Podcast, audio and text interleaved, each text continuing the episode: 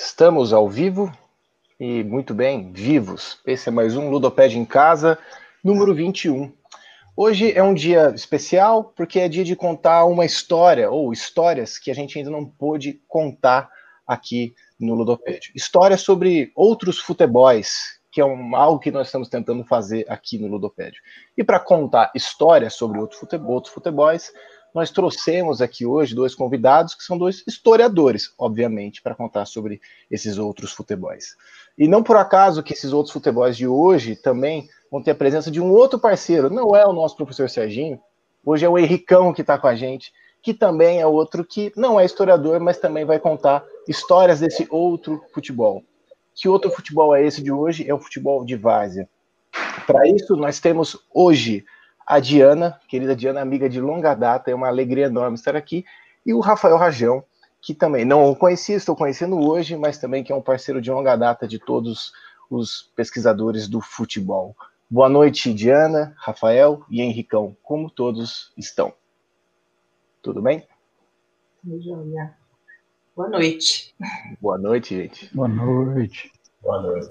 Beleza. Eu estamos aqui no, no episódio 21 é, lembrando que todas as segundas-feiras tem por outro futebol e às terças-feiras mantemos o Ludopédia em casa. Então, às 21 horas, segunda e terça-feira, sempre estaremos aqui para bater papo sobre futebol.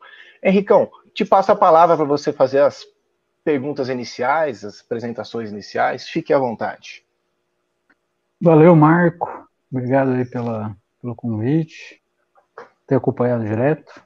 É um prazer estar aqui. É um prazer estar com dois amigos. Então, né, Diana Mendes Machado da Silva, figuraça. Estávamos falando aqui, né? 15 anos, hein, Diana? Meu Deus. E o Rajão, que é um amigo é, mais recente, fizemos algumas coisas juntos, temos planos aí pela frente. E é um prazer estar na companhia de dois grandes historiadores sobre a temática da várzea né, um, que não é uma temática menor dentro dos estudos de futebol, mas talvez um pouco menos estudado. Então temos que valorizar aqueles que pesquisam uh, e que fazem ótimos trabalhos. Então, tanto a dissertação da Diana, super aconselho já, e sobre a Anguera e o trabalho do Rajão. Eu lembro de ter lido o trabalho do Rajão ainda quando estava no começo pesquisando a pesquisa do Rajão em 2007, trabalho sensacional sobre os primórdios do futebol em, BH. E eu queria já lançar uma, uma pergunta aí, um, uma provocaçãozinha sobre esse discurso que a gente está acompanhando muito forte e que virou prática sobre esse tal, essa tal volta do futebol, né? E a volta do futebol, o retorno do futebol. Mas afinal, que, que futebol é esse que voltou? O futebol voltou de fato? Para quem estuda, para quem acompanha, para quem conversa com o pessoal da Várzea, Podemos falar que o futebol voltou? Diana, pode começar depois do Rajão, por favor. Eu acho que é melhor o Rajão começar. Tudo bem. Manda bala, Rajão. Ah, então, é, futebol são vários, né? E querendo ou não, essa pressão que está acontecendo para a volta do, do, futebol já diz é, um pouco qual, qual futebol que estaria vindo primeiro aí nessa história, né? Qual que está tá sofrendo essas pressões, enfim, qual, qual vai ser aquele que, que vai ter uma, uma melhor reflexão sobre impactos comunitários, né? Da, da exposição à pandemia. Então, eu acho que, assim, não é por acaso que é o futebol de espetáculo que é o que volta primeiro. Assim. É, na, na várzea, enfim, né? Como historiadores, a gente tem essa licença de que nós não somos antropólogos, não estamos no campo o tempo inteiro. Mas, querendo ou não, a gente tem os nossos vínculos varzianos, estamos acompanhando a, a. É, então, assim, o, que eu tenho acompanhado da Várzea de BH é que, enfim, os campeonatos todos pararam. Né? Enfim, o que eu conversei com algumas pessoas aí que estão ligadas à Várzea é que esse ano a ideia é que esse, os campeonatos de Várzea não voltem. Mas o que é legal de pensar, e aí eu acho que né, a gente vai desembolar essa conversa aqui um pouco sobre isso, é a inserção comunitária que esses clubes têm. Então, se eles, se eles deixam de, de conduzir as, as práticas esportivas, eles se tornam pontos de referência das comunidades para o apoio necessário em tempos da pandemia. Então, assim, É, isso foi muito legal, por um lado, assim, então vários, vários clubes aí, os campos que estão espalhados pela cidade se tornaram pontos de apoio, de arrecadação é, de alimentos e coisas do tipo. E, e, por outro lado, assim, essa, se essa parada, né, para nós aqui, por exemplo, né, o próprio canal criou aqui oportunidade de conversas e tudo mais, na Várzea eu acho que um pouco também isso aconteceu. Foi o momento da, da Várzea se voltar para sua história, então, assim, o que a gente viu nos canais varzianos, né, a gente tem os canais aí na, na internet, foi um momento de, de voltar muito a, o debate sobre a memória em torno da várzea. É, e aí é um momento, enfim, que, que isso está colocado porque, assim como nós, a, a várzea está em suspenso. É, é óbvio que esses espaços estão ali, desvios vão acontecer, enfim, os campos estão lá, eles são abertos, não necessariamente significa que não tem ninguém que esteja furando quarentena e e participando disso, mas a Várzea, especialmente como organização e tudo mais, tem, tem, tem mantido um pouco esse, esse discurso tem, e tem mostrado assim, né, que essa, esse tipo de organização comunitária talvez ele, ele esteja menos suscetível às pressões do que o espetáculo, né, entre nesse, nesse nessa conta meio maluca que se criou entre economia e se disputa entre economia e saúde, talvez é, na Várzea a gente veja essa possibilidade de, de, um discurso um pouco mais voltado para as pessoas e menos para as, para as possibilidades de lucro então, do futebol. É. é bacana, eu acho que tem a ver com isso, e o que eu diria, porque assim, essa, esse universo varziano hoje, não é exatamente a minha pesquisa, meu trabalho de pesquisa, etc. Eu tenho contato também, tal como o Rajão, com algumas, algumas figuras, alguns clubes que têm atuado, é, e o que me parece é que essa inserção, como o Rajão falou, da base comunitária, tem a ver, o que, o que, o que eu percebi é que essa, essa noção de associativismo, ela volta forte, por conta da presença dessas pessoas, onde é que elas estão inseridas, e como é que é a relação delas ah, com a sua comunidade, enfim, é, com que elas estão vivenciando esse, essa rede associativa, ela se, ela se reforça, ela se reitera, quer dizer, os tempos, os espaços é, da cidade, é, com base no associativismo, se, se reforçam, se reiteram. É, mas eu acho que é mais ou menos isso eu ouvi algumas conversas, acho interessante também pensar como é que as pessoas, o quanto elas aguentam uh, uma, uma política de isolamento social que ela não se realiza de fato. As pessoas têm dúvidas elas podem ou não se reunir para estarem juntas, para ter sua sociabilidade, seu tempo de lazer, seu tempo próprio. Eu percebi em alguns grupos algumas conversas do tipo. Mas acho que é isso não tem muito a acrescentar. Pegando essa, esse, essa pergunta é, do Henrico, e aí, na verdade, explorando aí, puxando, começando essa pergunta também com, com o Rajão, a partir de agora, a gente viu uma série de, de tentativas inéditas, né, de cobertura da imprensa é, sobre as ações das torcidas antipas. Eu vou, aparentemente, vou fugir do assunto, mas prometo que eu não vou. É, hum sobre uh, algumas ações semelhantes, essas ações de apoio, né, de aqui em São Paulo, distribuição de alimentos de madrugada para moradores de rua, agasalhos, etc. Né? Foi uma coisa até então que não é comum de se ver, que é a, a grande mídia fazendo uma cobertura dessa, não, não utilizando os termos habituais, né, baderneiros e assim por, por diante, né. Uh, por outro lado, essas ações da Várzea, para a gente, parece invisível aos olhos dessa cobertura midiática. Né? Eu queria que vocês dessem um comentário sobre quais são os meios disso se capilarizar e de se popularizar para o conhecimento das pessoas, uh, não porque tem que ser divulgado, né? Uh, mas quais seriam esses caminhos possíveis até para que as pessoas possam compreender esse universo de um futebol que não é o universo do futebol da televisão ou, ou do, do, aplicativo, do celular, que seja. Se quiser começar, tanto faz, gente. Pode ser o Rafael, que tinha já dado esse gancho. Esse gancho. Tá. É, bom, é, é, na verdade a mesma rede que faz com que esse futebol que parece que para todo mundo é invisível, exista e se comunique e crie essa, essa, essa comunidade. Assim.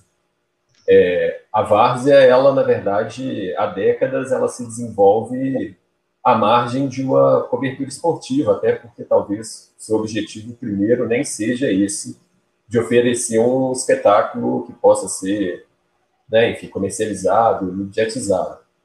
É, mas também no seu próprio desenvolvimento a Várzea foi atravessada por isso, né? A gente tem uma, uma forte rede de uma, é, de uma mídia varziana que é consumida por varzianos. É, ela, enfim, ela é bastante antiga, assim, e ela tem se transformado da mesma forma que as, né, as mídias têm se transformado para falar de outros futebols. Então, assim, por exemplo, no caso né, de Belo Horizonte, do qual eu tenho mais proximidade, a gente tem todo tipo de, de mídia varziana Bom, são programas de rádio, é, sites, páginas de Facebook, enfim, páginas nas redes sociais, o, o WhatsApp com, com, as listas, enfim. Então, assim, essas, essas informações, elas circulam nesse meio, nessa, nessa invisibilidade que é própria de uma várzea que acontece à margem é, da, da, cobertura midiática, assim, do mainstream, né? Ela está aí acontecendo. É, e aí é um pouco isso, né? É, a várzea, a ação, a atuação das torcidas para fora do, do, discurso clássico, onde elas são colocadas, que é o discurso da violência, ela vai servir ali talvez para tampar uma, uma brecha ali de uma falta de pauta, né? Do, do jornalismo esportivo e tudo mais. É, mas independente dessa, dessa pauta tá, tá sendo colocada ou não, a várzea está ali tá, e, segue continuando e segue se comunicando pelas suas redes próprias, que são as, essas mesmas redes que, que mantêm o, enfim, o seu movimento ao longo de todos os fins de semana.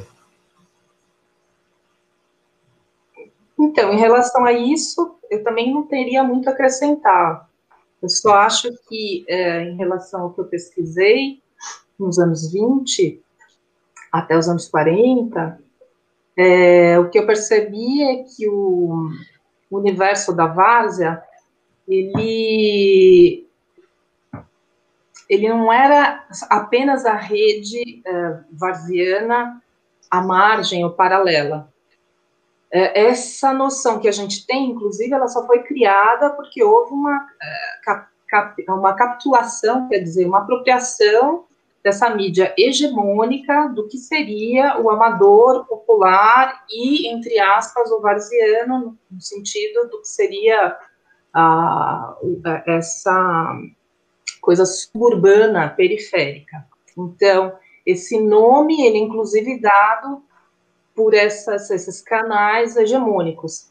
A questão do associativismo, dessa base comunitária, nunca foi uma questão para a mídia hegemônica, Basta ver os jornais, a Gazeta Esportiva, a Folha de São Paulo, que era a Folha da Manhã, o Estado de São Paulo.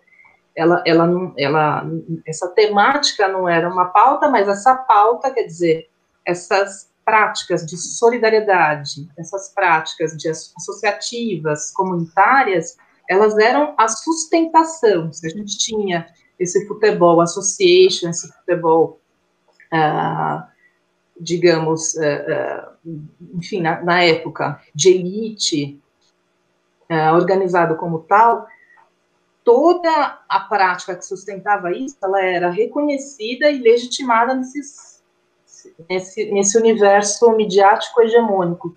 As práticas que sustentavam, as imagens que sustentavam, o cotidiano que sustentava, o universo varziano, ele não aparecia nos no, no jornais hegemônicos e a, mesmo numa mídia vai, mais a margem, mais paralela.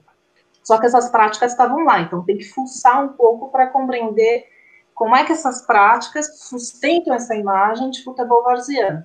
No caso da rede de solidariedade, como o Marco colocou, eu imagino que, é, uma vez mais, então, o que a gente chama ah, do, da, das práticas da rede varziana, popular, é, que se coloca é, um, é uma, um simulacro, uma imagem de práticas que estão em jogo, que estão em jogo, que são reformuladas, que estão há algum tempo, mas é preciso fuçar, tem que sair desse, da, dessas imagens gerais. Né?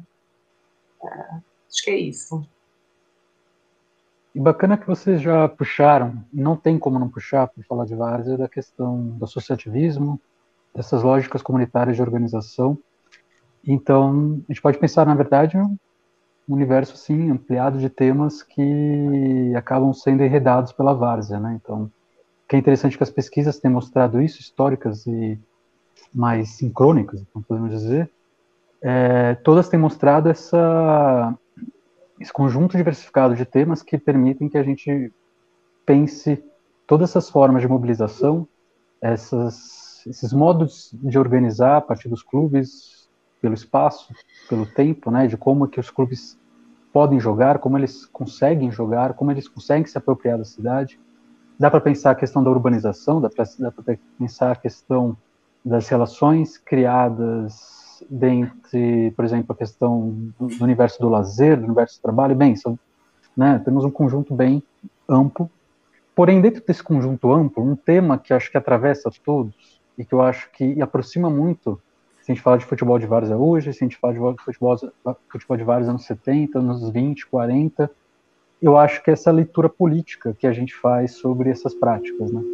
De um modo como, é, de certa forma, essa várzea, ela ela tem como marca diversas agências, vamos dizer assim, diversas formas de, ah, de agenciamento que são, na verdade, prática, práticas de resistência.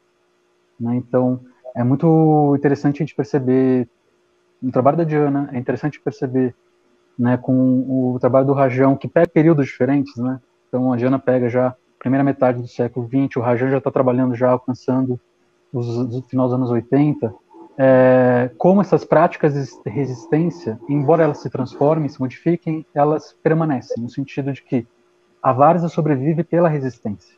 Né? E aí eu queria pensar com vocês, uh, a partir dos contextos que vocês estudaram, então, o Rajão pegando BH, a Diana pegando São Paulo, é, como essas práticas de resistência, elas podem ser lidas, sim, e, não, e sem cair no anacronismo, mas como elas podem ser lidas como práticas políticas, de fato. Então, os varzianos estavam, a partir do modo como ocupavam a cidade, fazendo política. Né? Para a gente fugir um pouco dessa divisão entre lazer e trabalho, que a gente né, ingessa um pouco a nossa discussão. Então, é, qual a leitura política varziana que a gente pode fazer de um ponto de, um ponto de vista histórico? Diana, por favor. Uhum. uhum. Aí eu consigo. voltando ali atrás anos 20. é porque, assim, é, se a gente pensar do ponto de vista político amplo, não político partidário, tem uma questão importante que é toda presença urbana, toda ação na, na, no espaço urbano, ele tem uma dimensão política no sentido da cidade, da polis, do urbano, das relações. Tem uma ação efetiva e ela tem desdobramentos. No caso da, do futebol varziano, tem uma dimensão importante que é a marcação de uma presença. Se a gente pega aquele histórico, vou fazer um breve histórico aí, se a gente pega o histórico da várzea, quer dizer, do que, que era o espaço na varziano em São Paulo, nos anos 10, no fim do 19, nos anos 10, 20, 30, 40, era um espaço desvalorizado. Por essa razão, quem se dispunha a habitar né, esse espaço que era desvalorizado porque ele encharcava eram as pessoas pobres, imigrantes pobres, população negra, basicamente, que também o Zé de Souza Martins chama dos caipiras, eram essas pessoas que moravam lá.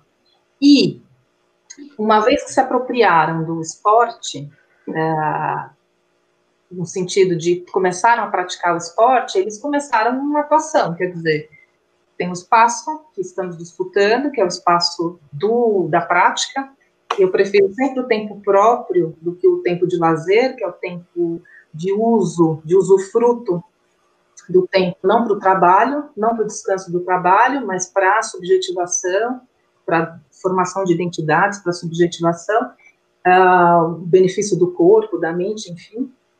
E na disputa por esses espaços, você tem uma ação política. Ela pode não ser partidária, mas ela é política. Ela é uma, ela é uma forma de dizer: estamos aqui e queremos tomar parte na cidade. Esse tomar parte na cidade tinha uma série de dimensões: a física, a presença física. Nos espaços da cidade, e a presença da visibilidade social, que é a presença da imagem, da representação do que, que eram aqueles grupos. Daí essa, essa noção que eu digo, você, você constrói uma representação, um universo, esse é o futebol de várzea. E o que tem é uma série de práticas sustentando esse imaginário, essa representação que foi assumida na cidade. Então, tem uma ação política forte aí. Né? É, eu acho que, como a Diana falou, essa, essa própria necessidade de uma base física para a existência do futebol de várzea, inegavelmente já, já joga, enfim, aquelas pessoas que estão ali envolvidas com essa prática para esse universo da política e, e da negociação, porque se manter fisicamente na cidade, e aí no momento que eu tô, que eu estou estudando, já dentro de um processo já de, de transformação, de reconfiguração do espaço urbano, que é a metropolização, de uma cidade como a de Belo Horizonte, essas pressões elas ainda se intensificam mais assim. E uhum. aí é, é bem interessante pensar como que eles estão agindo politicamente é, e o que eu tenho conseguido perceber assim por conta da pesquisa é que eles agem é, politicamente, mas inclusive é, tomando ciência da, da própria política é, institucional, ou seja, da política partidária. Eles também não estão os clubes de várzea, as pessoas envolvidas com a várzea, eles estão agindo politicamente ali nas, nas suas redes locais e tudo mais, mas também estão atentos a uma articulação política mais abrangente que dessa institucional, dessa partidária. Então é bem interessante pensar como que o tempo inteiro eles estão dialogando com, com essas disputas é, de poder, com os, os, poderes políticos locais e assumindo vários, vários tipos de relação. É, e é bem interessante o Henrique falou sobre a questão da agência, perceber como que, ao, ao se inserir nisso, é, a gente, e perceber essa atuação deles, a gente também quebra alguns, alguns preconceitos, alguns a priori da várzea. A gente tem algumas imagens muito fortes, assim, né, que associam a várzea. Uma dessas imagens fortes é aquela imagem do, do varziano que troca o seu voto por um jogo de camisas. Assim. E o que a gente vê na prática política cotidiana do, desse, desses grupos é que, na verdade, eles têm uma, uma, uma atuação, uma agência muito mais atenta, muito mais consciente sobre as implicações do, do seu apoio político aos, aos grupos ali então, na disputa local, é, que, que é, vai muito além dessa, dessa bobagem que eles estão se trocando por, por, materiais. Eles têm, eles têm uma visão da necessidade da manutenção do seu campo, da necessidade de verbas regulares para manutenção dos seus clubes, e estão negociando o tempo inteiro dentro disso. Assim. É, então é, é, bem interessante pensar a relação deles com os vereadores, as verbas, as verbas que os vereadores conseguem destinar para os clubes, enfim, tudo isso é possível ir percebendo nessa reconstrução histórica da relação da várzea é, com a política, para além da sua atuação comunitária, porque é interessante ainda pensar também como que os clubes vão mobilizar todo um repertório de luta política que é a do associativismo comunitário. Então, associações de bairro. É, é interessante ver que a, a Várzea também vai mobilizar formas muito parecidas, né? Assim, é, abaixo-assinados, petições, enfim, é um, um repertório de, de, mobilização social que está sendo utilizado em outros contextos do, associativismo, do associativismo de bairro. Uhum. É. Vou, vou puxar, já vou aproveitar para incluindo aqui, porque da última vez teve tanta pergunta que eu não consegui, deixei tudo para a última hora. Vou tentar de vez em quando pensar algumas. Uhum. É, tem uma pergunta do Toca para o 9 que está sempre com a gente aqui. Vamos ver se, o que, que vocês acham dessa questão que ele traz. Vocês acham que o boa noite? Vocês acham que o futebol de várzea também vive um processo de elitização? Campos, ele coloca entre aspas, CDCs públicos são administrados como propriedades privadas com fins lucrativos que, que vocês pensam disso? Você é, quer começar? A Diana começou a próxima? Começa você comentando sobre isso, Rafael. O que, que você pensa a respeito? Então, é, esse um risco que a gente tem é sempre de falar várzea no singular. É como ela é falada, né? Então a gente fala várzea, mas na verdade a várzea são muitas. E aí a gente tem várias relações mesmo que, que os clubes vão, vão estabelecer. E aí, assim, historicamente, a, a ideia assim, de uma elite da várzea, de clubes que estão mais estruturados, que estão flertando ali o tempo inteiro com essa ideia mais do futebol da, de competição, um certo, de uma certa até espetacularização do jogo, ela sempre historicamente esteve colocada. É, a gente, então, assim, essa, essa ideia de que tem clubes ali que vão tentar fechar um, um, um círculo mais restrito, que limita a participação de clubes menos estruturados, esse é um movimento que existe desde, desde a da própria estruturação desse circuito mesmo, né, que a gente passou a chamar de, de várzea. É, o que a gente vê mais recentemente é que, especialmente com essa transformação física do, do espaço, a gente tem que lembrar, assim, né, acho que Diana pode falar mais aí sobre o caso de São Paulo, a ideia do, do CDC, assim, que é um processo que tem lá desde os anos 70, mas algo também relativamente parecido tem acontecido em Belo Horizonte, que é da própria transformação física né, dos, dos campos, especialmente aí com a adoção da grama sintética, o que acaba trazendo um, um público diferente para os campos, porque eles passam a ter atratividade, talvez, para grupos aí da, da classe média que estão dispostos a fazer a alocação desses espaços. Então, assim, o que a gente tem é uma, uma possibilidade maior, então, de arrecadação dos clubes que são organizadores desse campo, com isso. É, então, assim, a gente tem visto esse, esse processo, assim, da, da exploração comercial dos campos. É algo que, tem, que precisa ser bem pensado, assim, nesse, nesse processo agora da, da passagem do, do campo do campo de terra para o campo de grama sintética, porque ele vai criando essas possibilidades. Tem planos, inclusive, que aqui em Belo Horizonte e eles têm a possibilidade, inclusive, de serem divididos, então eles, eles, são, eles são meio cambiáveis, assim, eles são tanto de society quanto de é, campo, campo inteiro, então eles vão atendendo públicos diferentes, em certa medida vão pressionando aqueles clubes que historicamente já ocupavam aqueles lugares, porque aí o, o custo de manutenção né, da, da alocação do espaço pelos times que historicamente já estavam ali vão ser pressionados. É, eu no, em São Paulo, na, na, experiência que eu tive no CDC, também eu escutei um pouco isso, assim, é um, o custo de, da hora do, do campo, ela um pouco triplica quando sai da terra e vai para o sintético. Mas por, mas, por outro lado, também isso coloca os, os times que são os mantenedores dos, dos espaços com mais capacidade de manter as suas próprias atividades. Né? Então, assim, é um, é uma, é uma polêmica. Eu entendo assim que a, essa, essa passagem, desde que seja mantido ali o, o número de, de, campos, ainda vai, vai gerar a possibilidade de absorção dos clubes que existem. É, então, assim, em Belo Horizonte, o que, que a gente está vendo? A gente ainda tem muitos poucos campos com, com a grama sintética. Então, nesses lugares, os clubes que historicamente já usavam, eles, eles estão com uma dificuldade, porque a outra rede toda ainda é de terra.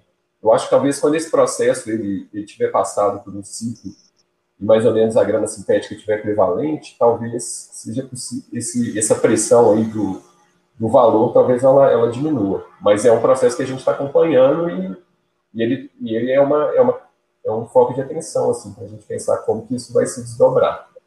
Está é, tá colocado aí. É, eu, fico, eu, fico com, eu fico com dúvida em relação ao sentido, o significado dessa palavra elitização. Porque, na verdade, nesse futebol varziano, nesse, nesse, nesse universo, sempre circulou dinheiro. Nunca deixou de circular uh, interesses comerciais. A questão é a escala em relação ao futebol profissional na época, o futebol hegemônico, a questão é a escala e a concentração do interesse. Então, a gente tem uh, várias, como o Rafael colocou, várias vagas, vários tipos de, de clubes amadores, vários tipos de interesses comerciais, e a questão é a escala, quer dizer, essas pessoas, então, na, na, pesquisa que eu realizei, a gente vê que desde os anos 20, os jogadores jogavam por prazer e por pequenos lucros, grandes, pequenos, inclusive visibilidade é, midiática, ou visibilidade física, com as pessoas indo assistir, isso significava comprar uma série de coisas, significava se associar e pagar mensalidade no clube, então, na verdade, é, tem, tem uma questão importante que são, que práticas sustentam esse imaginário do futebol varziano, isso é importante marcar. Então, essas práticas comunitárias, populares, ah, ligadas a uma série de, de, de, experiências, elas sustentam, inclusive, imagens é, é, algumas vezes um pouco romantizadas do que eram essas práticas varzianas.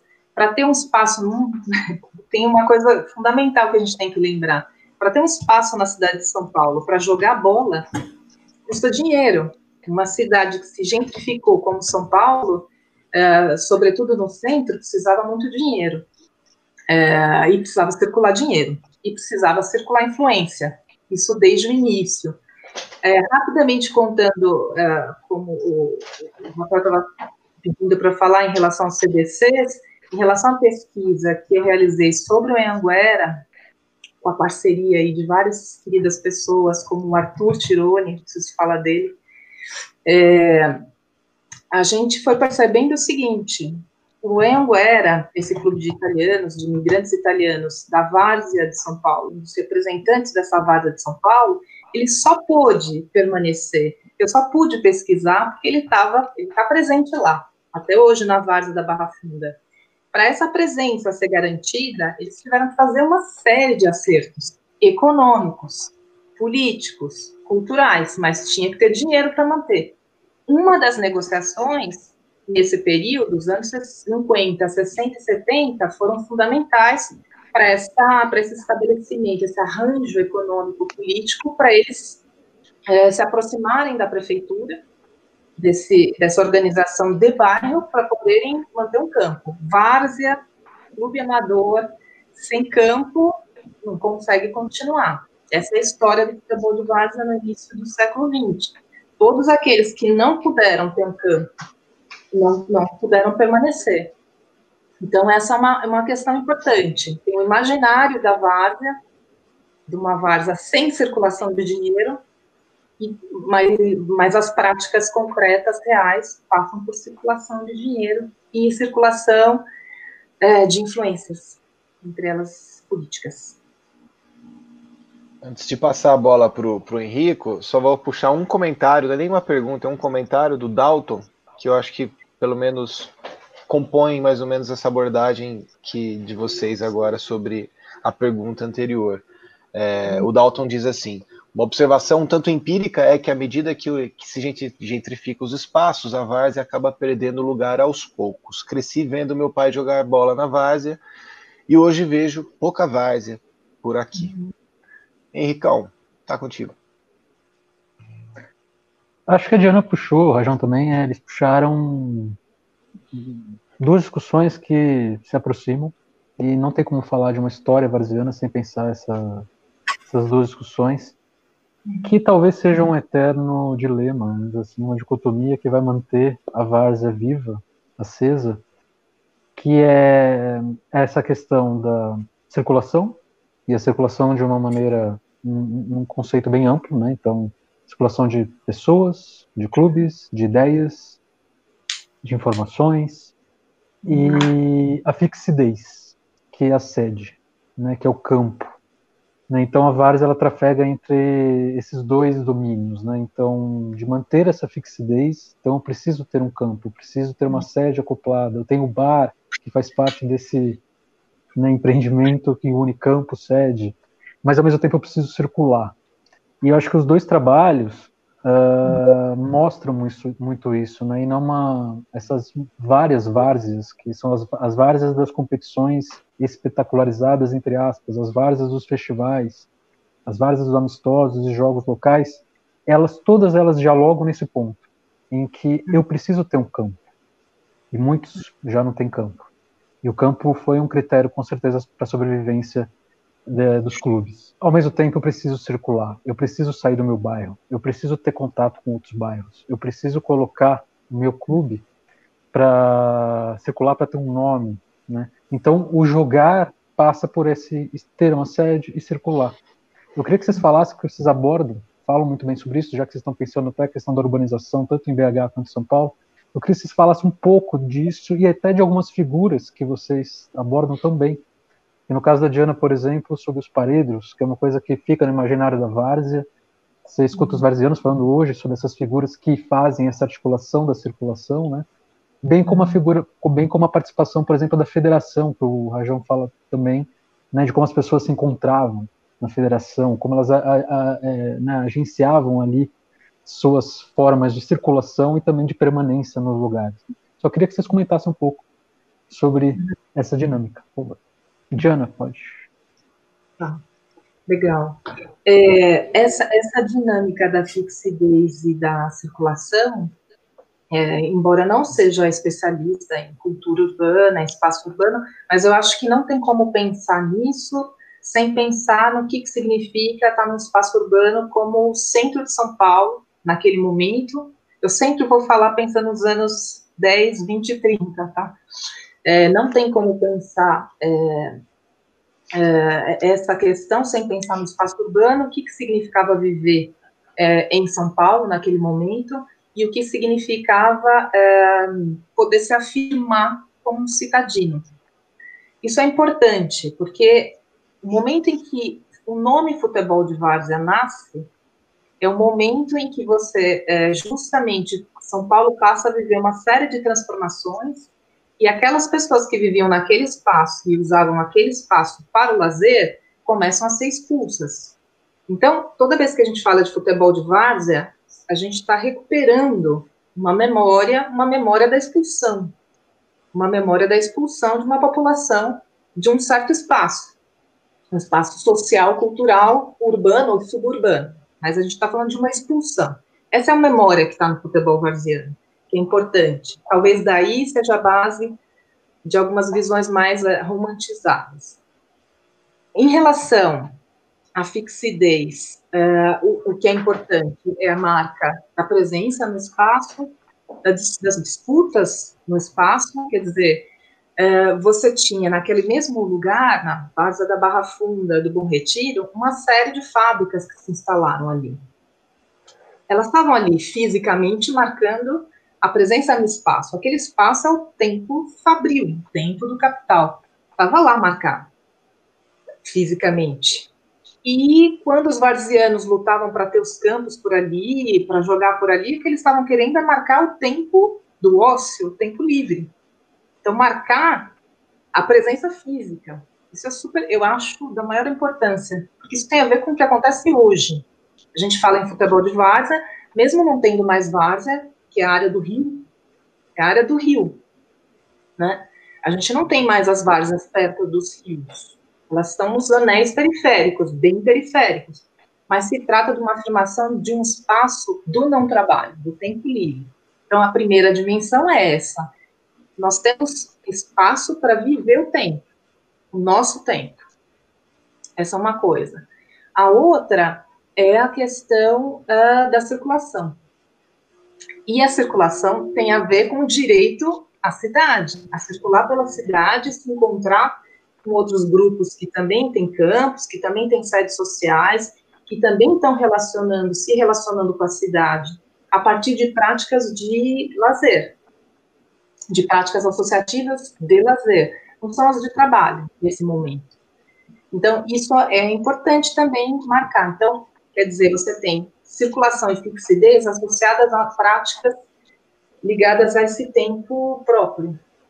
Né? Então, a, a, coisa dos paredros são essas figuras que, que, que, ficam visualizando quem quer jogar, ou bons jogadores, ou também clubes e times que possam circular pela cidade e fazer essa, essa como se fosse essa marcação é, dessa presença espacial nos vários cantos da cidade e garantiu para muita gente sair do bairro, sair da cidade, né? Então, em relação a Anguera, as primeiras viagens de algumas pessoas uh, do bairro tem a ver com a migração, com a, com a espécie de passeio relacionado ao, ao, ao, clube de futebol, ao time de futebol, que ia jogar em Piracicaba, em Santos, as primeiras viagens de pessoas de, de passeio. Então, tem essa, essa, essa marca também que, é, que é importante. É,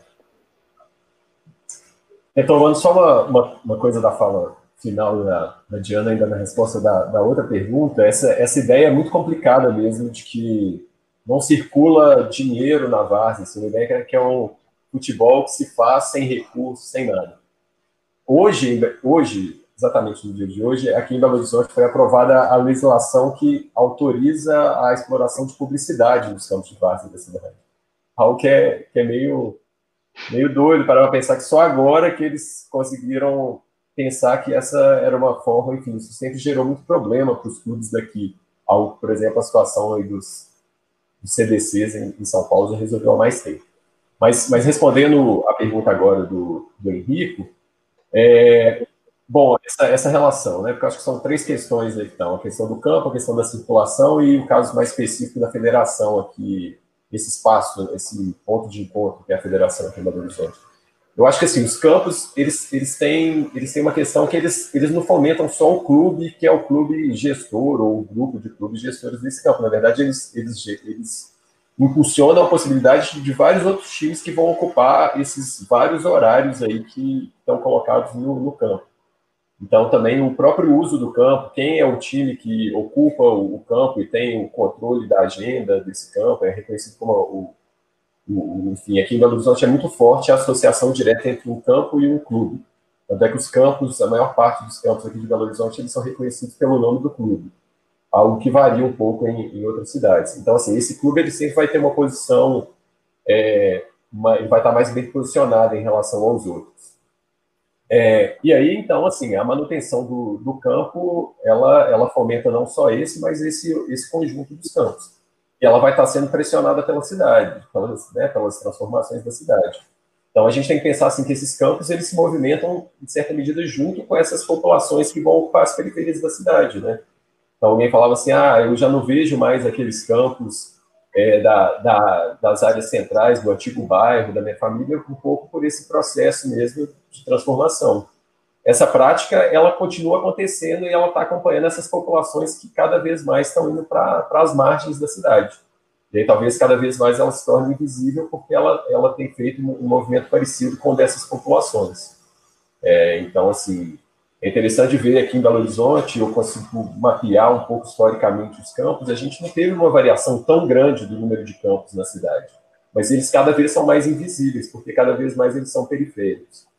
É, e aí esse outro elemento também que é fundamental, que o, que o Henrique fala é, é, é, é, um circuito, né? Assim, a Várzea, eu, eu entendo ela como circuito, porque tem uma série de, de, de disputas e competições que estão acontecendo ali, e eu costumo falar assim que o grande objetivo de um, de um time varziano, especialmente no período que eu estudo, hoje é um pouco diferente, mas naquele momento lá dos anos 50, 60, 70, o grande objetivo de um clube varziano era ter todos os seus fins de semana ocupados por jogos.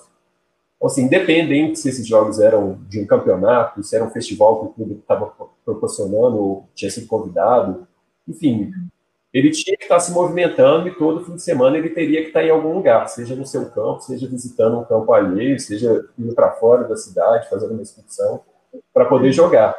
E aí, nesse sentido, esse, esse circuito, ele, ele um pouco também quebra essas, essas, essas lojas. Enfim, eu quero jogar assim, se possível dentro de um campeonato que vai me dar visibilidade, enfim, mas se não, eu quero, eu vou encontrar algum outro time. E aí nesse nesse sentido, por muito tempo, o espaço da própria Federação Mineira de Futebol, que era onde o futebol de Vars era organizado, na verdade até hoje ele é, mas o principal campeonato era organizado, era um ponto de encontro de todos os varzianos. Lá não iam só os clubes filiados, lá iam outros clubes atrás desse, desse encontro mas é, também é muito interessante pensar as marcações dos espaços da cidade.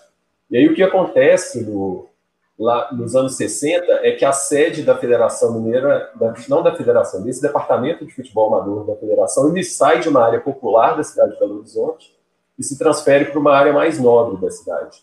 Só que os vazianos, em vez de acompanharem esse movimento, não. Eles continuaram se encontrando naquele ponto que era o ponto que fazia sentido para eles. Então, o espaço da esquina, que era a esquina onde a, esse departamento funcionava, ele se tornou um ponto de encontro que existe até hoje aqui na cidade. É um ponto de encontro de varzianos de marcação de jogos.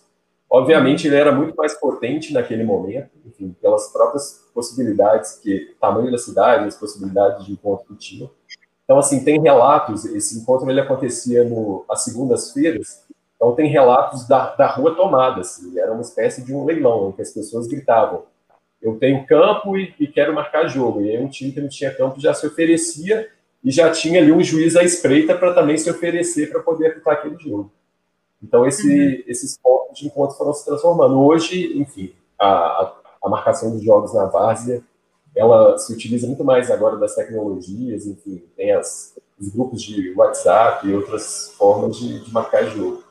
Mas é, esse objetivo de circular e ocupar, ele ele estava muito marcado e foi muito marcante na criação desse ponto de encontro na cidade. Uhum. Vou aproveitar, estamos entre historiadores, tirando o Henrico, mas em geral, né, no Ludopédio tem uma hegemonia de historiadores também. É, mas o Vitor Figos, nosso companheiro está aqui, mandou também uma pergunta. Uh, não me parece uma pergunta muito simples de responder, mas vamos lá. Uh, ele diz assim: como estamos entre historiadores e a gente tem essa mania de falar do passado, queria perguntar se historicamente a sociabilidade da várzea é mais importante do que o próprio futebol. É uma pergunta simples de responder, né? É, ou seja, né, se o futebol ele se constitui como um mero detalhe né, dessa vida cotidiana, sendo que essa convivência, puxando um pouco sobre o que o Rajão comentou agora, sobre esse objetivo de jogar bola o fim de semana todo, ou seja, conviver o fim de semana todo, e ao mesmo tempo também puxando uma outra, uma outra fala da Diana comentando sobre é, a, esse, esse, objetivo de ocupar esses lugares nesse ócio, né? ocupar esse tempo de ócio. Então, eu acho que tem. Aproveitei esse timing, eu acho que porque essa pergunta me parece que faz sentido. É uma pergunta bastante que tem muitas camadas para chegar até ela, mas me parece que ela é pertinente porque tem bastante gente que está aqui chegando acompanhando que, que gostaria de ouvir a opinião de vocês a respeito disso. Uhum. Pode Sim. começar. Quem foi a Diana? Começou na próxima? Pode ser o Rajão agora. Posso. É, eu acho que é, é, parece fugir da, da, da, pergunta, mas não é. Sim, eu acho que a várzea também é isso. Elas são várias. Então, vão ter aqueles grupos que vão estar muito organizados para a competição e vão estar muito focados nisso, e vão ter aqueles clubes que têm uma inserção comunitária que vão estar proporcionando essa sociabilidade comunitária, enfim, os, os, focos eu acho que eles mudam. Mas, assim, eu acho que de uma forma geral, é, é a, várzea que eu, que eu vi ali, que eu vejo no, nos anos 40, nos anos 50, ela está muito ligada a isso. Eu, na, eu particularmente entendo que é um momento de, de transformação da cidade em que muitos bairros estão sendo estão se consolidando em Belo Horizonte, especialmente num processo de expansão periférica da cidade. Então, assim, eu entendo que, que os clubes de várzea eles vão ocupar um, um, espaço especialmente importante nesse momento, dos anos 40 e, e dos anos 50, porque eles vão, vão ser, talvez, a principal organização ali em boa parte desses bairros que vai dar um, um certo sentido de, de pertencimento, de reconhecimento entre as pessoas que estão ali. Então é muito legal perceber como que esse, essas, essas associações, os clubes de várzea, vão estar gerando uma sociabilidade que se estende para muito além do futebol. Enfim, para além da, da, própria experiência que a gente tem de estar no campo de várzea e até hoje, o campo de várzea ele é um espaço de uma sociabilidade múltipla, e a gente sabe que tem as pessoas que estão ali no campo interessadas no que está acontecendo nas quatro linhas, mas tem toda uma outra rede de sociabilidade que está se desenvolvendo ali no bar, entre as mulheres que estão ali, que estão se, se encontrando, enfim, é, é um fim de semana, então é um, é um, é um, o campo é um ponto de encontro, mas pensando lá na experiência dos anos 40, dos anos 50, Além disso, os espaços da sede eram, eram muito fortes, então, assim, a ideia da realização dos bailes, das noites dançantes, enfim, de, de toda uma, uma série de outras atividades que giravam em torno do, do clube de várzea, elas estavam colocadas para além da participação intensa dos, dos clubes de várzea nas festividades é, populares clássicas, né? Enfim, o Carnaval de Belo Horizonte tem uma relação intrínseca com o futebol de várzea da cidade enfim, o primeiro bloco carnavalesco desse estilo de bloco de rua aqui na cidade de Belo Horizonte, que é algo que foi retomado mais recentemente agora na cidade, foi criado lá nos anos 40. Ele se originou de um clube de várzea, é, as festas juninas ocupavam muito, enfim, é, os réveillons eram passados nas sedes dos, dos clubes de várzea na maior parte dos bairros. Então, assim, tem, tem, tinha uma, uma, uma sociabilidade muito intensa. É, hoje, o espaço da sede é um espaço que, que, desapareceu muito, a ideia da sede descolada do campo, né? Assim, a gente tinha a sede social do clube. Hoje, são raríssimos os casos de clubes que ainda mantêm essa sede social. A sede é basicamente uma, uma construção que é contígua ao campo. Então, essa rede de sociabilidade que a gente via lá nos anos 40 e 50, ela já não é tão marcada na Várzea como foi, mas a gente ainda vê, por exemplo, os campos se converterem em espaços para outras sociabilidades. Então, ainda hoje, enfim, bailes, né, bailes funk, enfim, eles ainda acontecem em espaços dos, dos campos. É, então, isso está marcado. É. Então, é, o que eu diria é que, assim, o futebol é uma prática de sociabilidade. O futebol, a prática do futebol é uma prática de sociabilidade. Nesse sentido, eu não veria nesse sentido, eu não veria tanta diferença entre o chamado futebol profissional, hegemônico, etc., e o futebol amador de várzea. É uma prática de sociabilidade. Eu acho que é, a diferença é que tipos de práticas estão é, vinculadas ao futebol uh, numa escala e de uma natureza e o futebol outra escala e de outra natureza, como é o futebol amador. Então, uh, a minha impressão lá nos anos 20, 30 e 40 é que essa sociabilidade do futebol na várzea em relação aos populares, imigrantes pobres, população negra, você tinha uma certa sociabilidade que se verificava ali naquelas práticas, naquela prática esportiva. Um tipo de sociabilidade que se verificava ali. E por isso fez tanto sentido. Né? Então, essa, eu, eu acho que essa é uma questão importante. Quer dizer, o que, que circulou no futebol é, aristocrático, de elite, que eles acharam aquelas figuras míticas que circundam aí a origem do futebol em São Paulo, tem uma narrativa mítica muito forte, difícil de, de, de você acrescentar novas pesquisas, novos elementos, mas essa narrativa mítica, ela mostra um tipo de sociabilidade associada àquele futebol, naqueles clubes. O que, que circulava ali? Circulava, uh, na, uh, sabe aquela coisa, uh, sentidos associados ao nascimento, ao sangue, ao nascimento, às posses. Quando você passa para acompanhar futebol varziano, que ainda tivesse uma série de elementos miméticos em relação ao que era o Association, uh, circulavam outras, outros tipos de sociabilidade, outras práticas eram verificadas ali. Aí eu acho que tem uma coisa interessante até para pensar, para pesquisar, que é como é que essas coisas vão se entrecruzando porque, no final das contas, o futebol vazio não ficou à parte. Aquelas práticas de sociabilidade, uh, eu posso citar algumas uh, práticas de sociabilidade, tal como o rajão, lá nos anos 20 e 30. Uh, Para um jogo de futebol acontecer, eles tinham que se encontrar antes, eles tinham que se encontrar depois. E o que, que significava se encontrar antes e depois? Se reafirmava laços sanguíneos de família laços de, de vida no bairro, jogos ancestrais vindos da Península Itálica. Eles tinham que jogar aquilo antes de fazer a lista de time. Depois eles iam para o bar. E tinha uma certa, um certo ritual também. Então, tem uma sociabilidade que é que foi associada à sociabilidade vivida em campo, vivida ali na, na, naquele entorno que é, que é fundamental. E que eu continuo dizendo, é o lastro para esse imaginário que a gente tem em torno da base. É um dos lastros.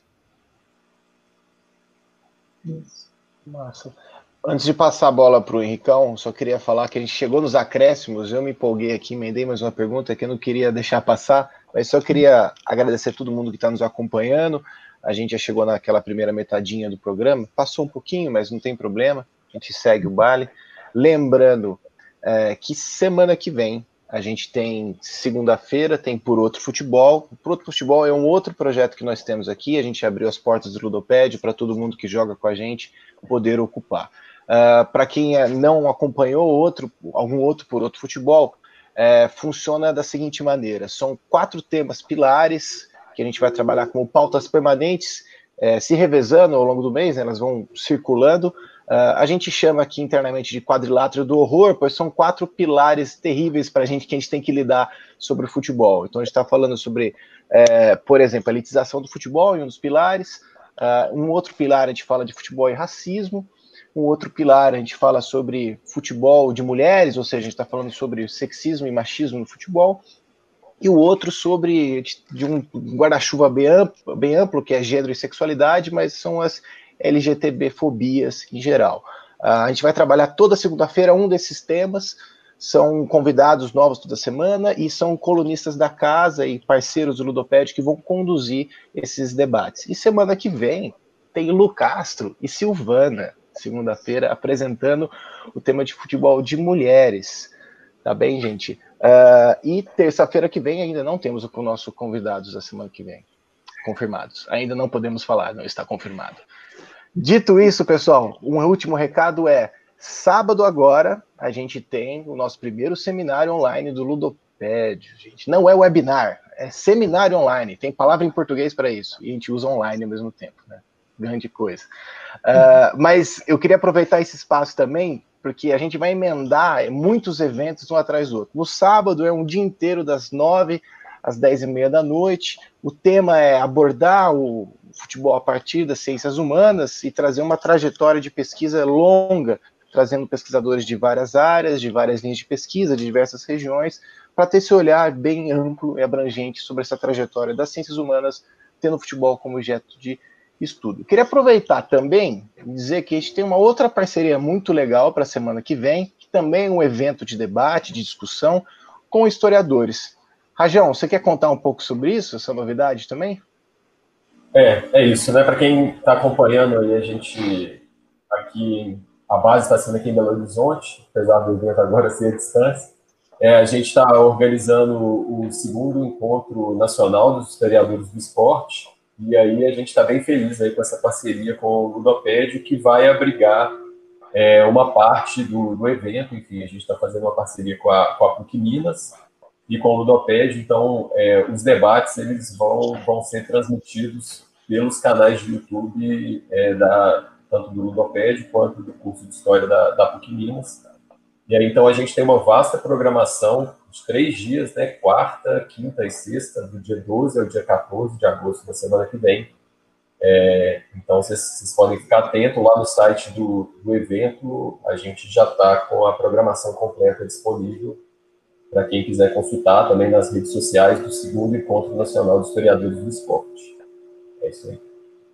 Maravilha. E a partir de amanhã a gente também vai soltar a programação é, nas redes do Ludo. Então tem um sábado inteiro para pensar futebol e semana que vem uma semana para historiadores também que estão pensando o esporte de maneira geral. Henrico, tá com você agora. Continuando nessa tarefa de cotejar aí as duas pesquisas que eu conheço bem e achar né, o que, que tem em comum, porque tem muita coisa que os dois abordam uh, e que vão numa linha parecida, no sentido de vocês estão falando sobre cidades, estão falando sobre bares, estão falando sobre uh, como esse futebol é fundamental para a gente entender a formação de São Paulo, como o futebol de bares é fundamental para a gente entender também a metropolização de BH.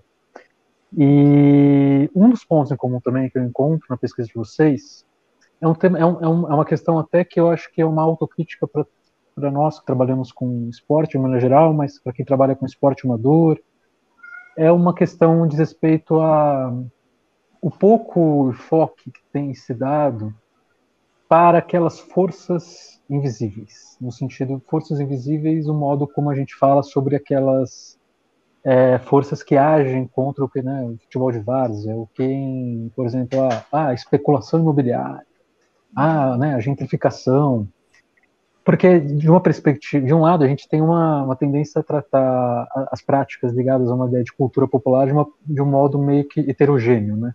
A gente fala que é diverso, é plural, é múltiplo, mas quando a gente fala muito sobre essas, essas forças ligadas principalmente ao poder público, né, não o poder público especificamente, mas o que está né, nesse universo em torno do poder público, a gente normalmente fala, né, ah, as elites são culpadas disso, né, ah, especulação imobiliária.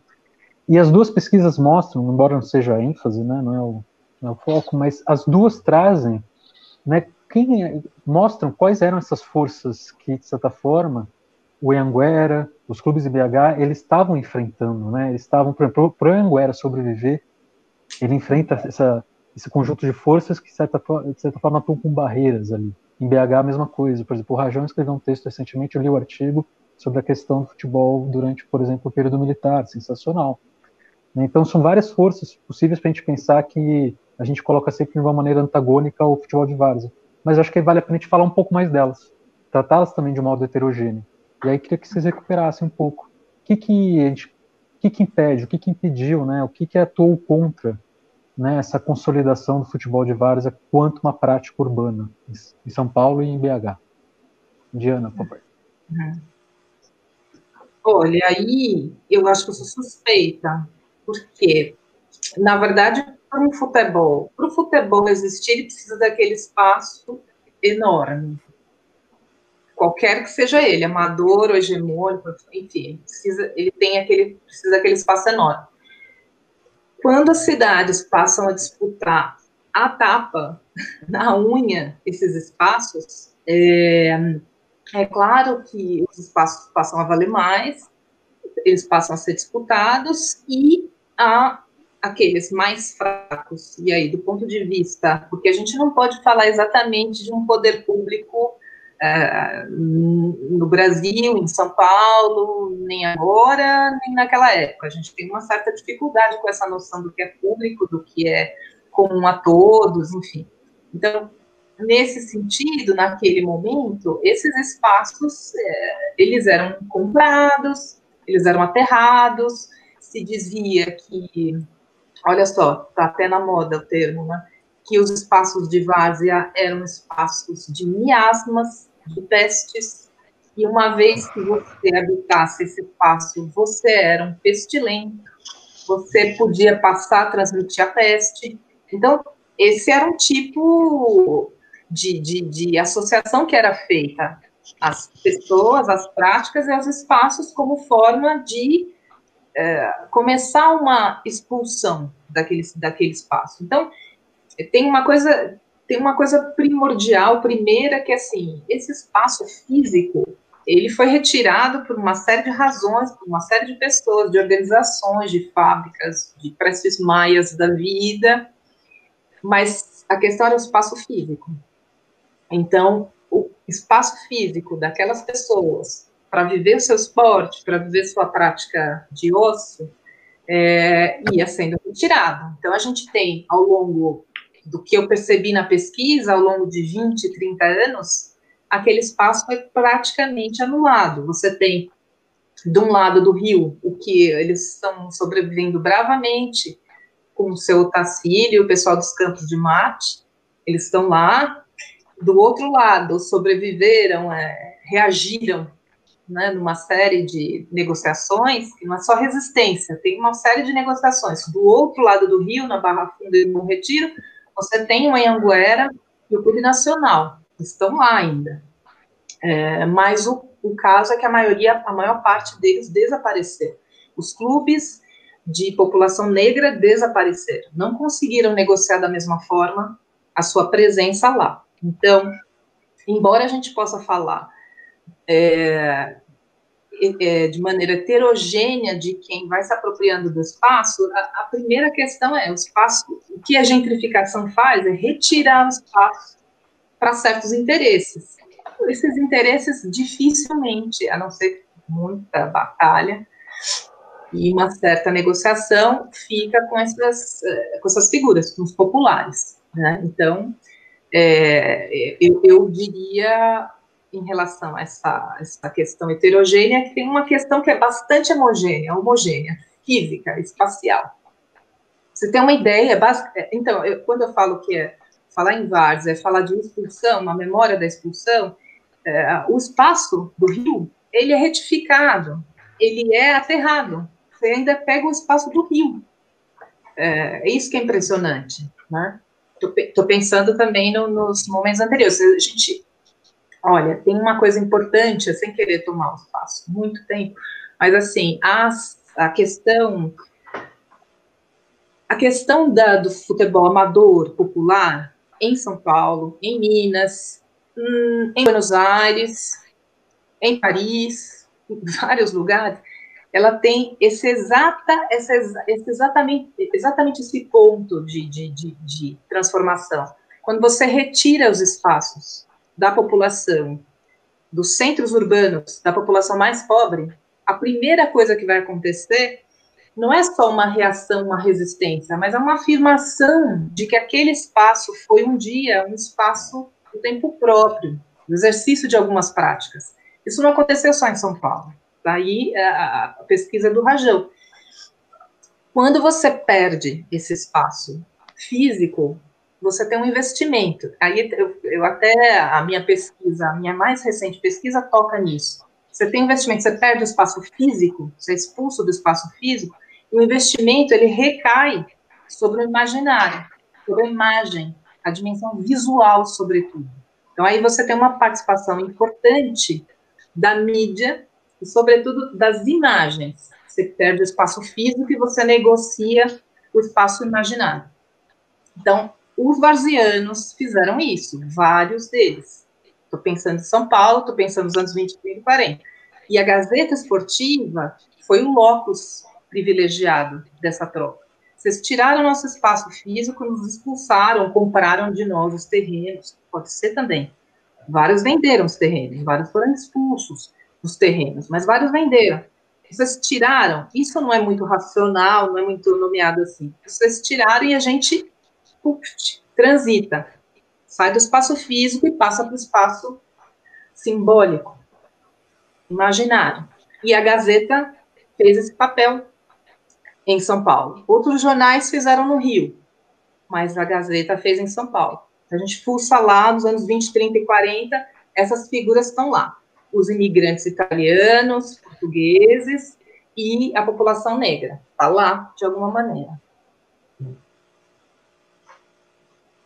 É, eu acho assim, como a, como a Diana falou, é, é um cenário que vai estar tá passando por vários, vários contextos, várias cidades, mas assim, o que eu acho que atravessa todos esses é a questão do valor, é a questão do valor da terra.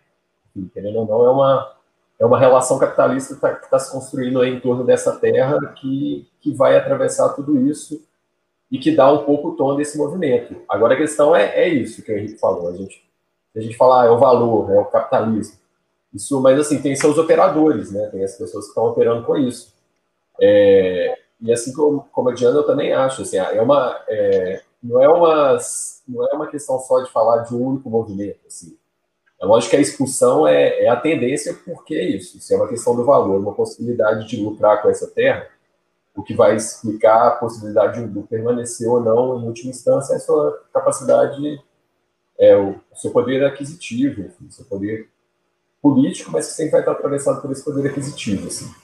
É, agora, o que eu acho que é, é importante de, de, ponderar é que as relações é, desses, desses grupos, elas são momento, alguns momentos até ambíguos, assim. De, é, vários desses campos é, de várzea aqui no, em Belo Horizonte, nos anos 40 e 50, eles estavam sendo colocados em terras é, de empresas imobiliárias, de especuladores imobiliários, porque a, manter um campo de várzea num terreno desse era uma forma de segurar esse terreno para especulação. Então, assim, vários acordos foram feitos entre clubes varzianos é, e especuladores imobiliários, né, enfim, pessoas que compravam terra para manter essa terra por um tempo e esperar uma valorização, uma ocupação do bairro do entorno para depois vender, é, os clubes estavam ali para segurar essas terras. Agora, interessante também pensar como que esses, esses vários movimentos vão acontecendo aí da, do processo da transformação da cidade. É, então, assim, em vários contextos, em, no momento em que aquele, aquela terra estava valorizada, o clube foi expulso dali e teve que achar um outro local. Alguns sobreviveram, até porque talvez estivessem num, num espaço um pouco mais difícil dessa exploração.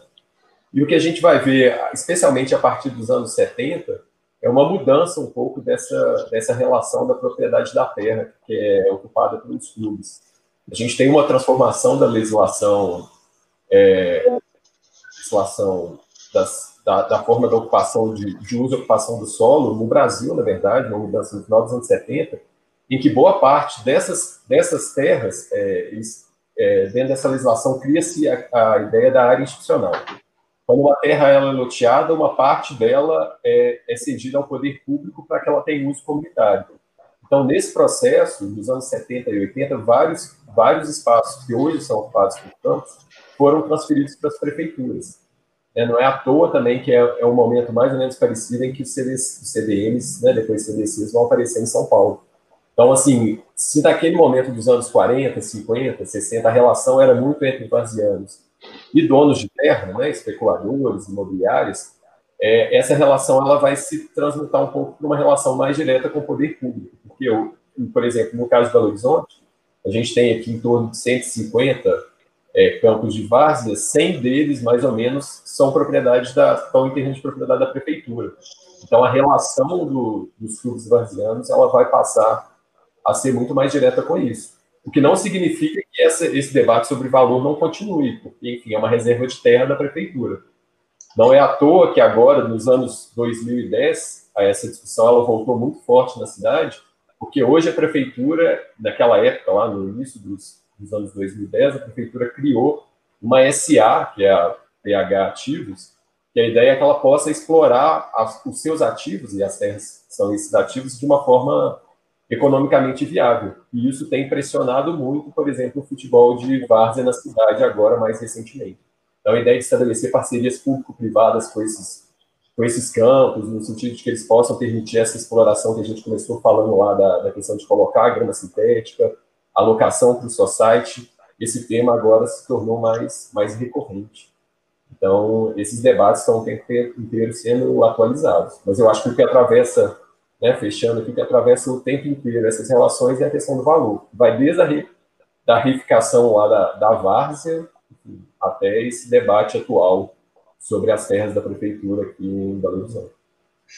Uhum. É, a gente já está chegando mais ou menos perto do fim, então eu quero aproveitar para pegar mais algumas questões aqui. Vou ter, eu acho que eu vou, inclusive para aproveitar o gancho da semana que vem, que a gente vai trazer futebol de mulheres, uh, para tentar já uma, uma emenda aqui nessa, nessa contação de histórias e discussão de ideias que nós estamos fazendo. Uh, o Ailton quer saber, e aí eu começo perguntando para a Diana, Uh, como que vocês veem a prática, e aí, sobre o ponto de vista da pesquisa de vocês também, e óbvio, com, com também observações do nosso tempo, uh, como vocês veem a prática do futebol feminino na várzea e como que vocês também têm conhecimento sobre campeonatos transgêneros, né? Uh, sempre do ponto de vista do, do, recorte de pesquisa de vocês, ou mesmo olhando para o momento de agora. Diana, se puder começar. Olha, eu vou, eu vou ser breve, porque, na verdade, assim, tudo que é mais contemporâneo, eu tenho super curiosidade, mas não tenho a profundidade necessária para responder.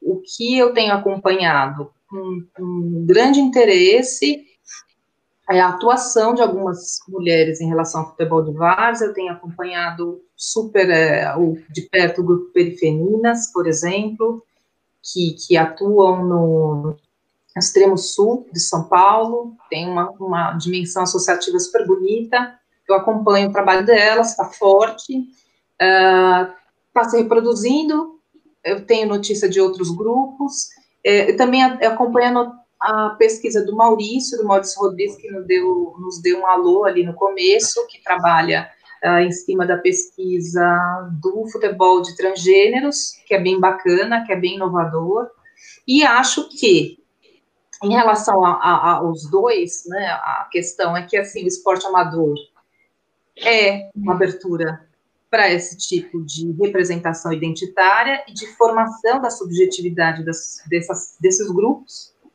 O futebol é aberto a isso do, ponto de vista do amadorismo, porque ele não está tão encaixotado e, e, e, boas experiências vêm daí. Novas, uh, enfim, articulações, novas imagens, novas ideias passam a circular, novas práticas passam a circular. Então, eu acho é, que, essa é uma, a minha contribuição, né, citar essas pessoas. É, começando um pouco pelo que a Diana falou, acho que assim, é, é uma abertura, assim, a várzea, pelo tamanho da rede de campos, das possibilidades de uso desse espaço, ela é uma possibilidade, mas indiscutivelmente também ela está tensionada por uma masculinidade que, é, que tenta se hegemonizar o tempo inteiro nesse espaço. Né? Então, assim, a, a, prática varziana, ela é uma prática em que a, a, essa afirmação de uma masculinidade está ali o tempo inteiro, um espaço de formação de masculinidade, enfim, né, de reprodução dessa masculinidade, ela está ali o tempo inteiro colocada. O que não significa que a participação das mulheres não atravessou essa prática o tempo inteiro, seja dentro do campo, seja fora, né? Que aí a gente tem uma série de, de é, intervenções femininas, é, pensando mais especificamente na, na, primeira parte da pergunta, é, nesse futebol, seja na organização dos clubes, na, enfim, de várias experiências, Agora, mais especificamente sobre a prática do futebol feminino, na minha pesquisa, o que eu identifico é, é realmente uma, uma coincidência aí com o momento da, da distensão em torno desse da, da proibição. Então, assim, é até como a própria Diana falou, é o espaço da abertura, e eu vejo que claramente na cidade de Belo Horizonte o, o, a prática do futebol feminino, já lá no final dos anos 70, ela vai se dar no espaço varziano, e é muito legal pensar assim como, mas é muito legal pensar como uma série de outras práticas, a prática do torcer, a prática da presença feminina na organização de outros momentos da sociabilidade, é um, um pouco que leva as primeiras mulheres para o campo. Porque, assim, eu tenho alguns registros de, de, torcidas femininas que vão se converter em times femininos, assim, uhum. é, no final dos anos 70, porque é isso, elas estão nesse entorno. Então, assim, a primeira brecha, elas vão, obviamente, elas vão entrar em campo. É, então é muito legal ver como que na transição dos anos 70 para os anos 80 o espaço da várzea foi um espaço importante de fomento. E aí dentro das práticas varzianas, muito legal também ver como que as, essas outras formas de organização, que não só os, os campeonatos estruturados, né, então os festivais, os amistosos, a possibilidade de ter preliminares ou a possibilidade de um jogo feminino compor um festival, ele abre espaço para que essa prática vá ganhando visibilidade. Então, também há, há uma forma de organização que é propriamente varziana, dessas, dessa diversidade de, de disputas, que abre muito espaço para isso. É, no momento atual, é, a prática do, do, futebol feminino, ela. Porque a gente tem essa, tem essa abertura, mas como eu falo, é uma, é uma disputa de é uma disputa com uma masculinidade hegemônica que também vai vai estar tá tensionando com essa presença feminina o tempo inteiro. Então, também o que a gente vê é que a gente tem os campeonatos femininos mais ou menos estruturados dentro da, da várzea da cidade, mas que é uma tensão constante, a, a disponibilidade do campo, a possibilidade de ocupar um horário, né, especialmente em, determinados campos o tempo inteiro, os times femininos vão estar tensionando com isso. Agora, assim, particularmente no circuito varziano, práticas trans, é, na, enfim, sejam homens trans, mulheres trans, eu, eu não conheço na, no circuito de Belo Horizonte algum time que tenha se estruturado e que esteja atuando nesse circuito da Várzea. Eu vejo mesmo é, é a, a questão aí do, do futebol feminino que tem essa, essa longa história já aí de mais de 40 anos da Várzea da cidade. Bem, aproveitando que a gente está já né, caminhando para os finalmente, né, as temporalidades aí limitando o nosso tempo também. É, vou dividir então. Eu ia fazer uma pergunta, duas, tinha duas perguntas para fazer para os dois, então vou dividir, e é claro que a mais difícil vai para Diana. Diana, seguinte, é, sabe que eu admiro o seu trabalho muito, e é interessante perceber que, né, se a gente pega a Várzea hoje, apareceu de novo, né, durante a pandemia, essa questão dos desafios, um discurso nostálgico e saudosista, né? O famoso discurso de que a Várzea acabou. Eu adoro essa expressão. É o fim da Várzea, né? E é legal que, a partir do trabalho de vocês, aí fechando da Diana, de que, de certa forma, esse discurso aparece desde lá, né? A gente fala da Várzea acabou, isso desde a década de 20, 30, 40, né? Uhum. Conforme você tem a periferização, né, também dos clubes, dos campos, Uh, depois, com a retificação das marginais, no caso de São Paulo, bem, esse discurso atravessa, é muito forte na Várzea. Então, há 100 anos gente disputa que a Várzea acabou. Uhum. Uh, porém, ao mesmo tempo, eu acho que é um discurso muito rico, no sentido de que ele que alimenta a Várzea. Porque de certa forma é o discurso de que a várzea acabou, é o fim da várzea que deixa ela, faz ela sobreviver, porque alimenta essas práticas de resistência. É, você acredita que, de certa forma, é, a várzea sobrevive de, é, dessa da sua morte no sentido metafórico, né? Ela sobrevive desse desafio, desse esse constante lutar pelo espaço lutar pelo direito à cidade. E se não tivesse isso, a gente poderia falar que sim, talvez a Várzea acabasse. Então, a Várzea precisa dessa iminente destruição dela, né? Da... E para o Rajão, eu queria que o Rajão respondesse uma pergunta simples também, Rajão. É... A gente pode considerar a Várzea um patrimônio, de fato, cultural? E aí, do ponto de vista imaterial, com base no trabalho que vocês fizeram, um grande trabalho que vocês fizeram com o inventário do futebol aí em BH, o que, que impede que a gente, de fato, considere que a gente possa falar que futebol de várzea é um patrimônio imaterial? Que que não, por que, que a gente não conseguiu ainda consolidar isso, seja em São Paulo, BH e em outros contextos? Uhum. Diana. Eu vou começar? Tá. Pode ser o Rajão, então. Eu, tô, jogando. Tá bom, tá ótimo. Eu vou, eu vou começar e depois eu preciso fazer uma pequena propaganda tá? ao final. Ó, então, é, eu gosto da pergunta porque, assim, é, eu, é, eu me dei conta que, assim, fui capturada pela pesquisa lá naqueles idos entre 2009 e 2012, justamente porque eu queria entender os primórdios do futebol em São Paulo e um pouco entender essas narrativas aí hegemônicas, com que, que elas estavam lidando. E quando você vê, como se fosse assim, o negativo, né, ou o oposto do futebol uh, amador de elite, era o futebol varziano. E aí, assim, olha, olha como a gente chama, futebol de elite, mas quando a gente vai falar do futebol popular, digamos assim, é, com todos os problemas do conceito popular, enfim, mas quando a gente fala do futebol popular, a gente não fala popular, a gente fala de várzea. O da elite a gente não fala dos jardins, futebol dos jardins. A gente fala futebol de elite. Mas no futebol de várzea a gente usa o espaço. Bom, então, contando, né, recuperando tudo que foi falado aqui, a gente sabe por que a gente fala de várzea. É, aí tem essa história, futebol de várzea morreu ou não? Se a gente se atém à várzea, especificamente ao espaço de vazão do rio, o, espaço encharcado que era desvalorizado, aquele quase desapareceu. A gente tem alguns casos aqui a colar na beira do Tietê, sobretudo. Mas, se a gente pensa que o futebol de várzea não está falando só do espaço físico, mas de um conjunto de práticas, de formas de viver o futebol, não hegemônico, digamos assim, e que, embora tenha, tenha ali seus diálogos com a mídia hegemônica, com práticas hegemônicas, mas são formas de viver com um lastro diferente, não morreu. Pelo contrário, só se ampliou, só se expandiu. Então, quando a gente passou a ter a noção disso, passou, deixou a noção de subúrbio para a noção de periferia, que tem a ver com as reformas urbanas, a gente viu que ele foi migrando. E foi migrando não mais na várzea, foi migrando nos espaços que eles estavam ocupando. Ocupando, ou seja, uh, não acabou. Então, essa sociabilidade, então, mais importante do que falar do futebol de várzea é falar de um conjunto de práticas. Eu volto rapidinho na questão do, do Vitor, é, falando sobre essa coisa de falar do passado. Parece que é ficar arrastando coisas, e não é.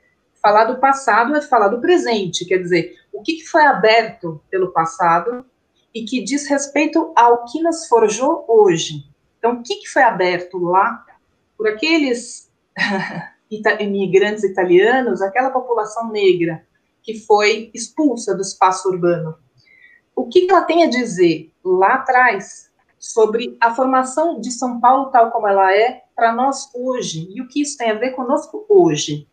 Então, não, não é bobagem falar do passado. A gente não tem como compreender essa dinâmica espacial, essa dinâmica social relacionada ao futebol amador sem pegar o que, que eles deixaram para nós de herança e que a gente reatualiza quando a gente usa a expressão futebol de várzea, certo? Então, a meu ver, a prática de sociabilidade relacionada ao futebol popular não morreu, ela só se ampliou e se enriqueceu com as outras experiências que se seguiram aquelas primeiras.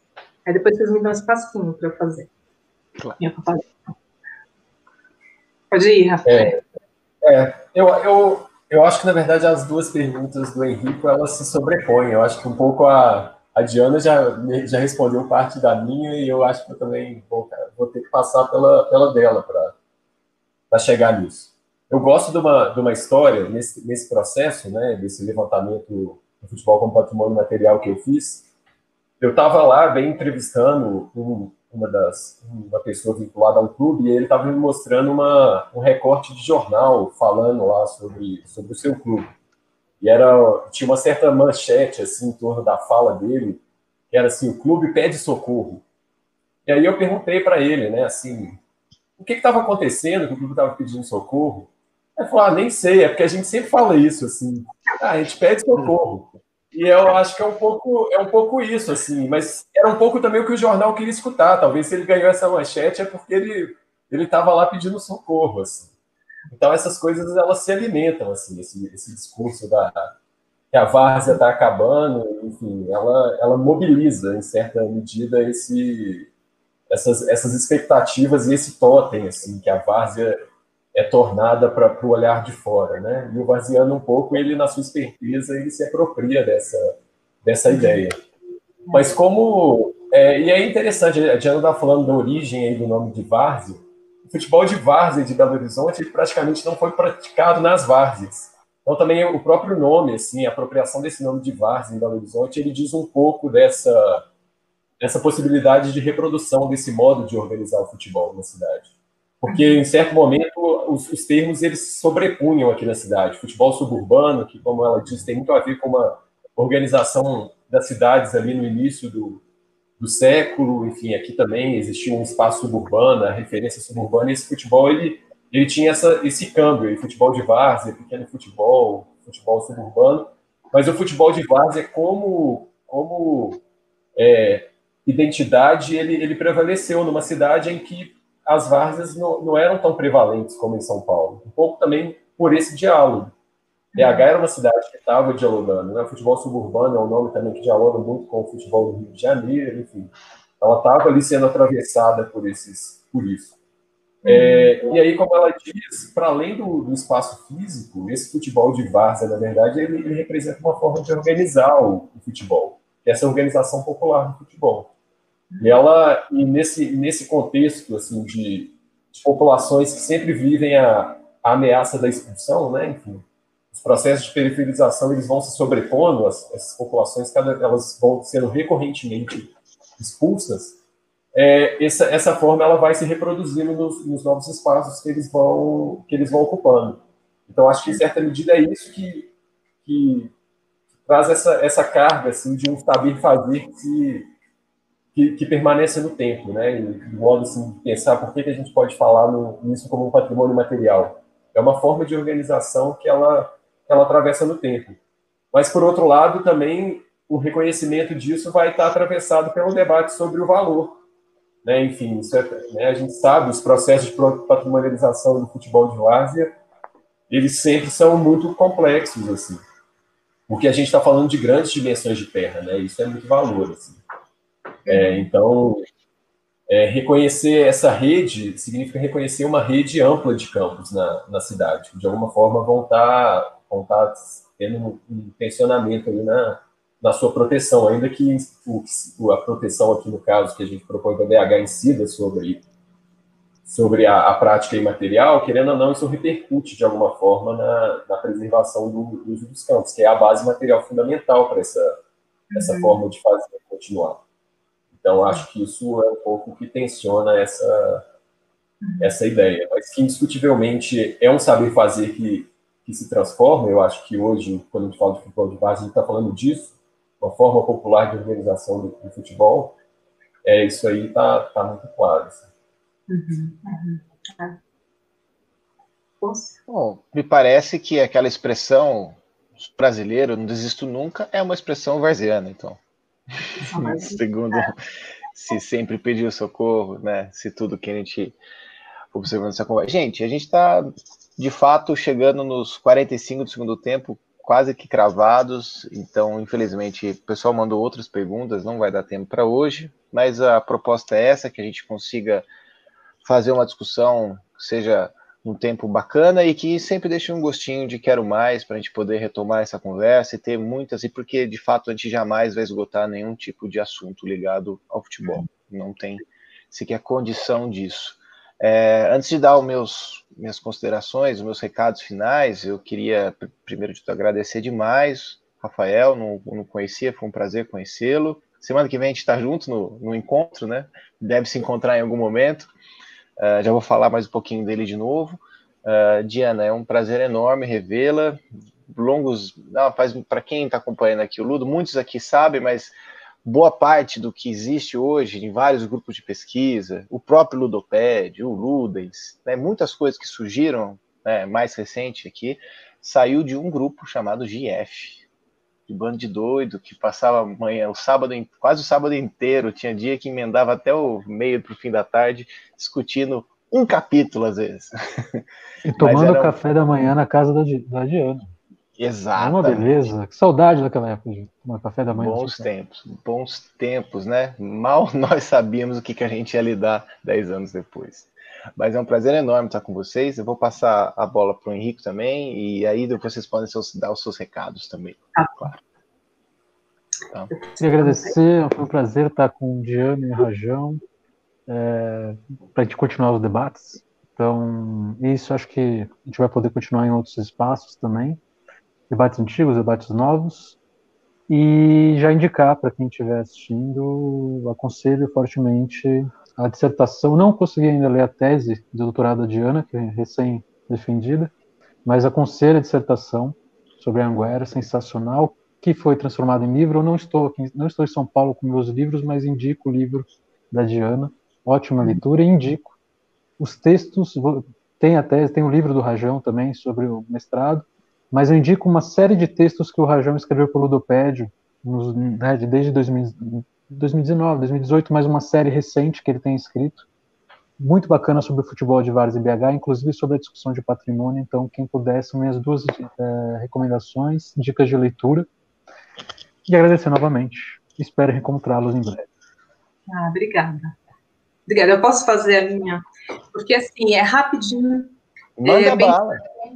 Pensando nessa questão desse é, esse futebol que pula dessa presença física, essa afirmação física para questão simbólica, para a dimensão simbólica da representação visual, que foi o que eu estudei no doutorado, é, eu, eu, e que está mais fresco para mim, está mais quente, eu queria compartilhar com vocês é, um produto, um produto audiovisual, que foi feito em parceria com o Thiago Cassis, Fábio Bardella e Mariana Rio, do Pelota, que a gente fez um micro documentário que vai ter sequência, quer dizer, a gente vai continuar conversando aí sobre questões da tese.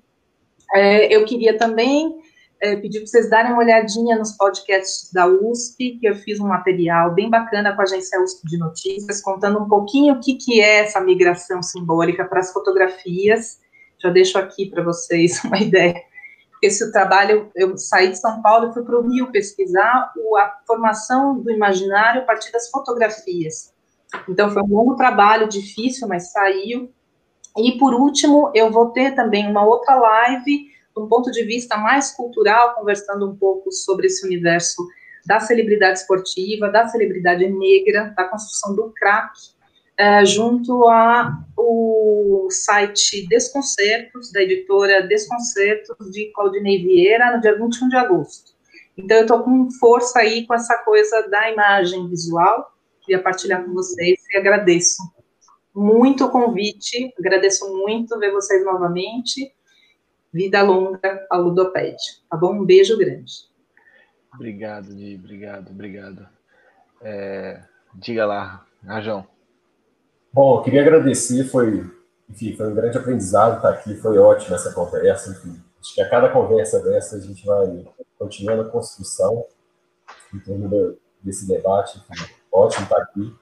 É, e aí, como eu já tinha falado, é, deixar esse recado então, é, semana que vem, no canal do Idoped, no canal da História da Pequeninas, vai estar acontecendo aí o segundo encontro nacional dos historiadores do esporte, que é um grupo que já se reunia é, nos encontros nacionais da Associação Nacional de Pesquisadores da História, ANPU, e que desde 2018 a gente passou a ter, então, nos anos que não tem esse encontro nacional é, da ANPU, um encontro próprio nosso, e aí a segunda edição, por conta da pandemia, vai ser é, essa edição agora à distância, mas que também vai ser uma oportunidade da gente atingir um, um grupo ainda maior de pessoas, enfim, então fica o convite aqui no canal do Ludopeg e lá no canal da História da PUC, enfim, vários trabalhos, eu vou estar lá, a Diana vai estar lá, muita gente vai estar apresentando trabalhos interessantes aí dentro do encontro. Maravilha, gente. Muito obrigado. Só reforçando, o, o, o, encontro acontece dia 12, 13 e 14, a partir das 13h30, né, Rafa? 13h30. É, a partir das 13h30 começam as mesas, isso mesmo. Tá, a partir das 13h30 e vai até depois das 6h30, mais ou menos, assim. Uh, tem um dia que estica, tem um dia que estica ter, mais tarde, né? É, a gente tem duas, a gente vai ter uma mesa de abertura no primeiro dia, um debate sobre esporte e profissão com a Ângela de Castro Gomes e o Arley Damo. É, e depois, no dia seguinte, a gente tem uma sessão de lançamento de livros. Essa vai ser aqui no canal do, do. Sim, sim. Eu estarei lá também, gente. Eu sou viciado em live. Não posso ver uma que eu tenho que entrar nela. Vai ser muito legal para a gente, é uma, é uma honra o Ludopédio estar tá fazendo essa parceria, uma satisfação enorme estar tá do lado do, do Encontro dos Historiadores, e espero que a gente possa daqui em diante também produzir muito mais coisas juntos, e é aquilo que a gente sempre diz, quem sabe jogar junto, joga aqui também no Ludopédio. Lembrando, reforçando do... que... Isso, ia Diga. falar isso agora. Antes pode falar, pode falar. Sábado é nós, então sábado tem o primeiro seminário online do Ludopédio, o dia inteiro, das 9h30 às 10h30.